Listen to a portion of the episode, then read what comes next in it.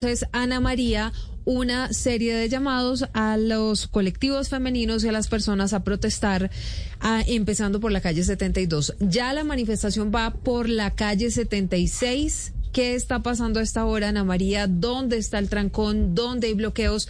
¿Y qué pasa también con las estaciones de Transmilenio para que la gente sepa cuáles están funcionando y cuáles no? Tardes. Pues 17 años de edad tenía la menor que fue acosada sexualmente el pasado lunes 31 de octubre cuando celebraba la fiesta de Halloween. Por eso hoy en el norte de Bogotá cientos de mujeres protestan en las calles pues reclaman que no tienen seguridad para transitar en la capital. A esta hora están bloqueando la Caracas en calle 76, no hay movilidad en la zona.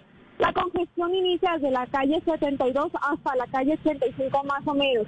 Por tanto, esas estaciones no tienen servicio, la gente se está bajando a caminar para coger los buses en las estaciones más cercanas y los paraderos más cercanos. La movilización va a seguir hacia el norte, se espera que lleguen a Eros y luego a la calle 85.